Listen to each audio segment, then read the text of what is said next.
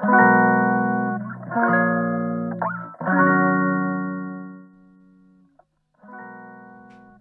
くだけで文字単価アップじゃない。1日1問ウェブライタークイズ。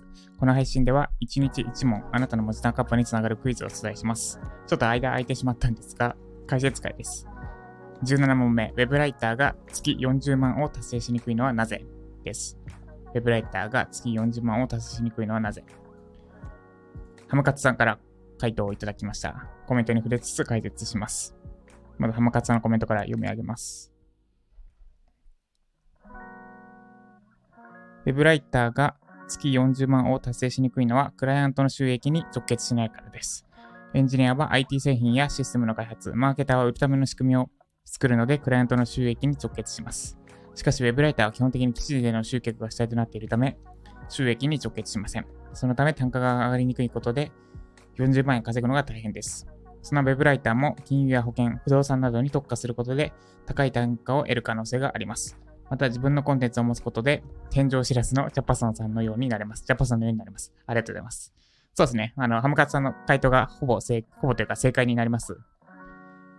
エンジニアやコンサルと比べて、ウェブライターが月40万を達成しにくい。要は稼ぎにくいのは何でかっていうと、利益から遠いからです。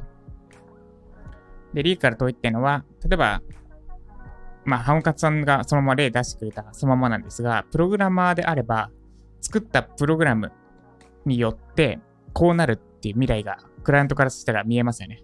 例えば毎日2時間かけて手作業で集計している、頑張って作っている表が、プログラムが出来上がれば、それが毎日ワンクリックでできるようになるとか。で、あとコンサルであれば、今、まあ、コンサルだと成果がちょっと見若干見見えにくくなりますけど、今、なんだ？まあ、何コンサルかによる、まあ、まあ、適当に言うと、ランニングページで今、コンバージョン率1%しかありませんと。まあ、ものによっては1%でもいいんですけど、で、それをどうにかしたいとなった時にコンサルに依頼して、で、それが5%なり10%なり、2倍、3倍になったりすると。っていうふうに、で、2倍、3倍になれば、その分利益につながる。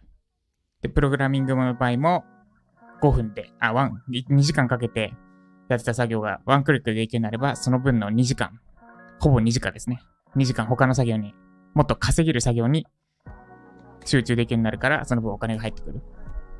で、っていうふうにプログラミングとか、プログラマーとかコンサルの仕事って割と稼ぐに近い、というか稼ぐ絵が見えるものとなります。で、なので、あ、じゃあ、ここれ、こういう成果が出せるんだったら、これぐらい払えるなっていうのが直結する。例えば、売り上げを3倍に上げれるんだったら、極端な話、なんだ、その売り上げの3倍、今の売り上げそのまま上げたとしても全然ペイできるコンサルには。現状年収、ん？月賞100万のものを1000万にできるんだったら、コンサルには月500万払ってでもその成果を払うだけの価値がある。500万だろうと、100万を1000万できるんだったら、1000万ぐらい払う価値あります。もっとか。1億ぐらい払う価値ある。あれ、まあその辺を置いといて、どうでもいいので置いといて、1億じゃ済まないか。それが2年間続くんだとしたら、2億ぐらい稼げるから、そうですね。まあその場合は成果法、まあいいや、ちょっとこの話置いといて。で、で、ところが Web ライターの場合、まあ記事ですと。依頼するのは記事です。で、記事出来上がりました。で、どうなるかっていうのが、まず遠い。で、そして記事出来上がって上位に上がるまでも長い。成果が遠いし長い。時間がかかるっていうのがあります。で、まず、遠い。えー、時間かかるから行くと、SEO 記事上げたところで、まあ、3ヶ月から半年ぐらい経たないと、どうなったのかが見えない。そして、時間があ遠いです、遠い。じゃあ、SEO 記事1位取れましたと。狙った検索キーワードで、Web ライター始め方で1位取りました。で、どうなった？で、どうなる？なので、1位取ったから OK っってわけじゃなくて、1位取って集客につながらないと結局意味ないので、1位取れば OK ってわけでもなくて、集客につながってるかどうかっていうのがポイントになります。で、なんで、成果まで遠いし、時間かかるし、稼ぐ絵が見えない。結局1位取ったところで、その記事ってうちの利益につながるの？みたいなところで、その2つがありますと。で、なので、収益に直結しない。まさに浜勝さんの言葉の通り、収益に直結しないからこそ、ウェブライターの単価は上がりにくいです。で、じゃあ、どうすれば稼げるようになるのか？なんですが、まさにそ、そこをヒントにすると収益に直結させることです。つまり、まあ、私のメディアで言うと、別に上位は取れてないんですが、めちゃくちゃ集客できてますと。1日1、2件ペースでメルマガの集客ができてる。で、集客して、そのうちの、まあ、理想、理想で言っちゃうと、実際の数字は言いたくないので、理想で言っちゃうと、そのうちの20%、集客されたうちの20%がライジャパに入りますと。で、ライジャパに入った人のうちの半分がマージャパに入ります。あ、これは本当の数字ですね。半分っていうのは本当の数字。ってなるとめちゃくちゃ利益につながる。で、なんで、えー、私であれば、あ、違うな。これは言い方難しいんですが、すでに成果が出ているクライアントであれば、記事への報酬は払いやすいですってのが1個。この記事で上位取れればこれぐらいの集客が見込めるからってことは、まあ、売上どれぐらいになるだろうってのがリアルに計算できるわけです。もしすでに SEO で成果できている、出せているクライアントであれば。そうすると、収益に直結、本来は収益に直結しないんだけど、すでにルートができたのであれば、直結に近い形で計算ができる。ので、それが1個。まず、すでにメディアがうまくいってるクライアントから案件をもらう。多分単価は上がりやすいはずです。で、もう1個は、あなたがすでに成果を出して、それを実績にしてクライアントに売る。です。クライアントに対してアピールする。要は、私のブログでこれだけ稼げてますってのをアピールできれば、クライアントも、あ、じゃあ、記事依頼すれば稼げそうだなって。その、要は収益まで遠いっていうのを、収益に近づけさせるイメージをクライアントに持たせることです。で、そのためのポイントが今言った2つとかですかね。すでに儲かってるクライアント。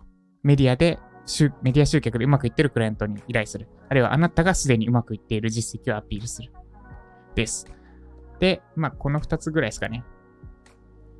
で、あとは収益に近いライティング系に切り替えるなんですけど、結局 SEO でうまくいけないと、例えばランディングページのライティングとかもあるんですが、SEO でうまくいかないようだと、ランディングページもきっとうまくいかないので、そこは切り替えはできないかなってことですね。延長線上にあるかもしれないけど。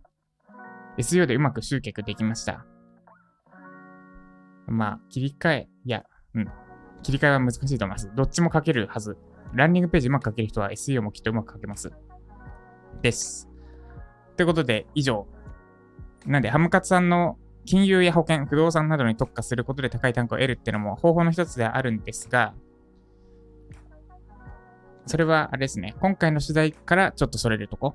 要は、クライアントの収益に直結しないから、ウェブライター儲け稼ぎにくいって話なので、じゃあどうしたらいいのかというと、クライアントの収益に直結させることってのがメインで、その代わり、まあ、ほ、他の、他の対策、クライアントの収益に直結させるってのが稼ぐ王道ルートです。で、そのためにブログで実績出すとか、すでに実績が上がっているクライアントメディアで記事を書く。この辺が王道ルート。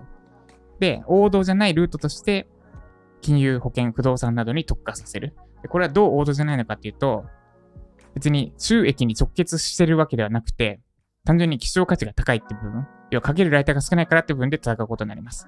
なんで、特化ライターになれば単価上がるってのは、実は、まあ、王道じゃない、私は王道じゃないと思ってます。稼ぎ方としては。で、なぜならば、本来クライアントがやりたいことは収益、収益化です。稼ぎたい。稼ぎたい。だからそれに対しての王道ルートってのは、クライアントを稼がせることです。で、特化、特化させる、金融や保険、不動産などに特化するってのは、稼ぐってのとは別に直結しない、近づくわけじゃなくて、単純にそういそういったことを書けるウェブライターが少ないから、希少価値って意味で単価が上げやすい。レア度ですね、レア度。です。で、なんで、王道じゃないやり方。こうサブコン、サブ、サブ要素って言ったやつかね。で、自分のコンテンツを持つってのも、まあ、サブ要素です。ただ、この自分のコンテンツ持って、集客うまくいってるってのは、めっちゃ PR になるので、クライアントの収益に直結させるイメージをクライアントに持たせられます。この話めっちゃ深くできそうなので、この辺にします。ということで以上、ウェブライターが月40万を達成しにくいのはなぜでした。この配信が参考になった方は、いいねお願いします。まだフォローいただいてない方は、スタイフ、もしくは YouTube、スタイフのアプリをインストールしてフォローいただくか、YouTube でチャンネル登録をお願いします。ということで、以上、えー第17問目の解説でした。